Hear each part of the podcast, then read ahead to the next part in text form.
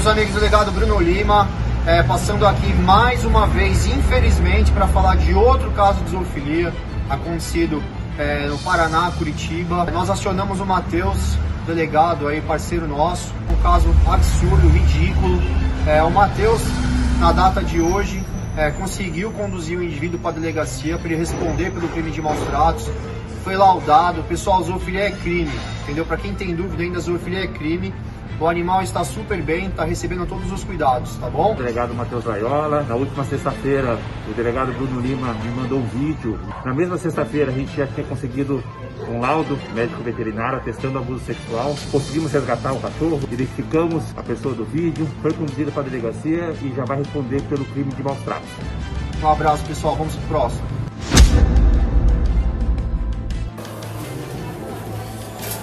Oi, gente. Rádio Nova Difusora, programa Entretanto, Ademir Dutra falando, estou aqui. Que privilégio, né? Com Bruno Lima, hoje deputado estadual, cuja área de atuação é defesa animal, segurança pública, esporte, educação, e que está aí numa causa que ganhou muita força. Tudo bem, doutor Bruno? Tudo bem, obrigado aí, pô, estamos aí. Doutor Bruno, tudo tem um início, né? Como começou o interesse pela causa animal? Na verdade, isso aí vem de família, né, cara? Vem de berço, né? Muitas pessoas me perguntam, ah, de onde surgiu esse amor? Eu fui criado pegando bicho de rua, alimentando os animais de rua.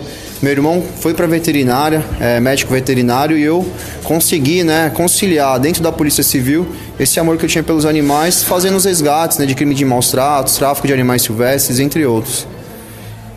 E hoje, como deputado estadual, é, não foi eleito por quase 104 mil votos, eu acredito que foi quase 104 mil apoiadores. E estando lá dentro, é, te faz ver que a causa ganhou força ou há muito o que fazer ainda?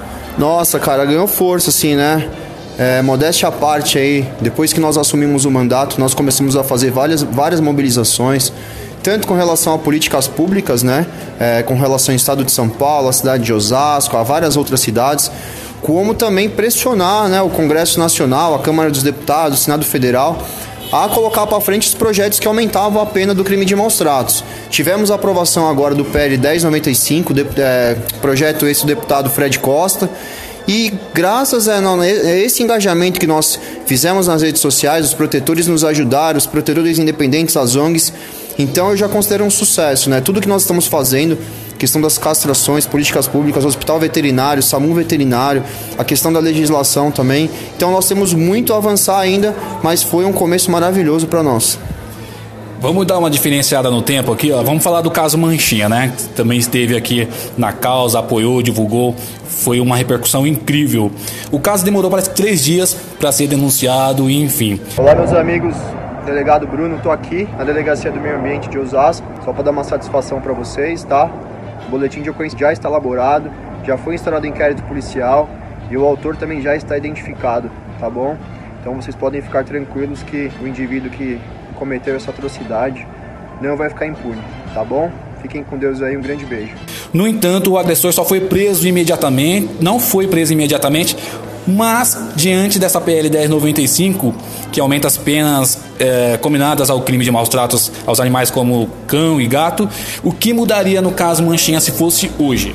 Olha, cara, eu falo que depois do Manchinha aí a causa animal, ela se uniu muito mais, né? Nós tínhamos muito grupos dissidentes, um que falava uma língua, outro falava outra. Depois do caso Manchinha, nós começamos a falar uma linguagem só. Se fosse hoje, né, com a vigência desse, desse projeto de lei, né, com o aumento da pena, o indivíduo teria sido preso em flagrante. Então é isso que nós precisamos, né? Que ele não assine um termo circunstanciado e vá embora, né? Nós tivemos um caso essa semana em que o indivíduo pagou 200 reais, né? Como pena por ter cometido um crime de maus tratos. Então nós precisamos que o presidente, né? sancione rápido esse projeto para a gente prender esse tipo de agressor dos animais.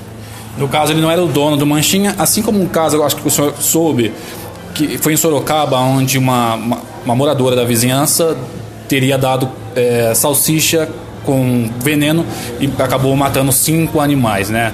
Ou seja, não é dono dos animais, mas também entra nesse crime de maus tratos. Exatamente. Qualquer agressor aí que pratica crime, abuso, ocasiona a morte dos animais, é, tolhe os animais de alimentação, de água, está incorrendo em crime de maus tratos. Tem uma operação que foi a rinha de, de Pitbulls, na qual o senhor também esteve com a sua equipe. Foi um desfecho, de, do, no caso, de 40 presos e 18 animais sobreviventes. Sobreviventes por quê? Tem toda uma história do que vocês encontraram lá. Você pode lembrar um pouco dessa história? Não, foi um cenário, cara, foi um dos casos mais, mais chocantes que nossa equipe realizou. Né? Muitos ficaram até traumatizados, assim, porque na verdade, não só o estado dos animais que estavam em situação de maus tratos ali, onde é, aquela questão da briga entre os animais, e também os autores praticavam vários outros crimes, né? E inclusive, né, infelizmente, estava se, sendo feito um churrasco com a carne de, de cachorro.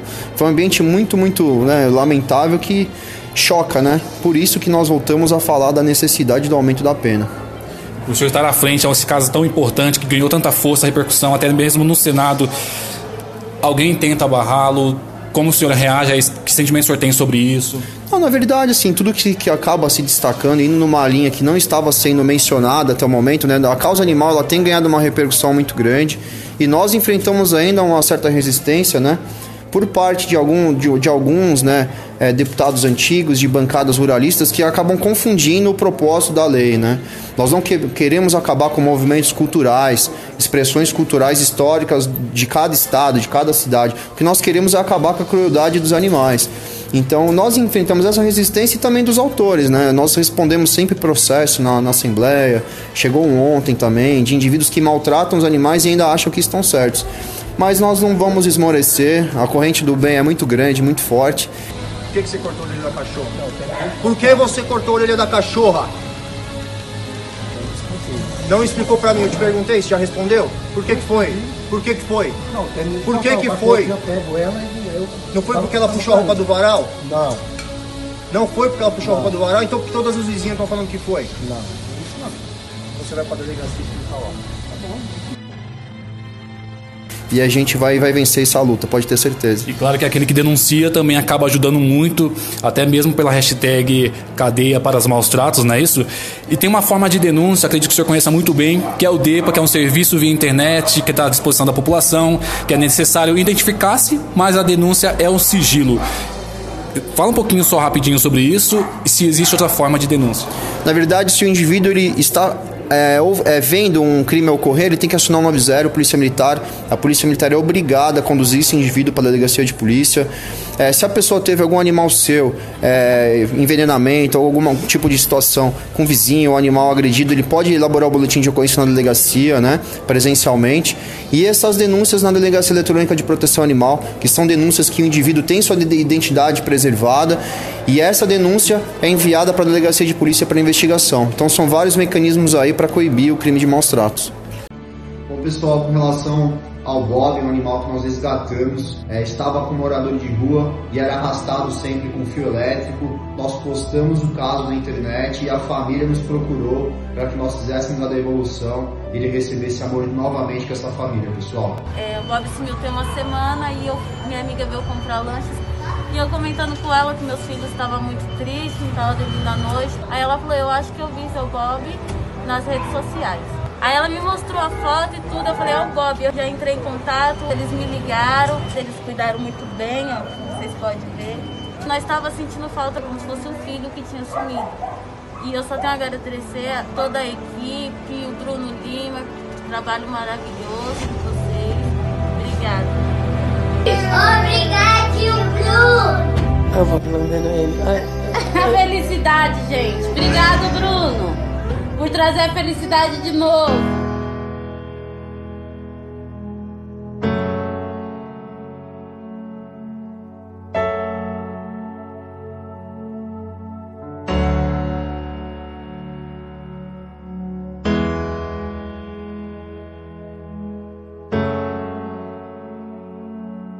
Doutor Bruno, muito obrigado por essa oportunidade e que venha muito mais forças com tudo isso, viu? Muito obrigado.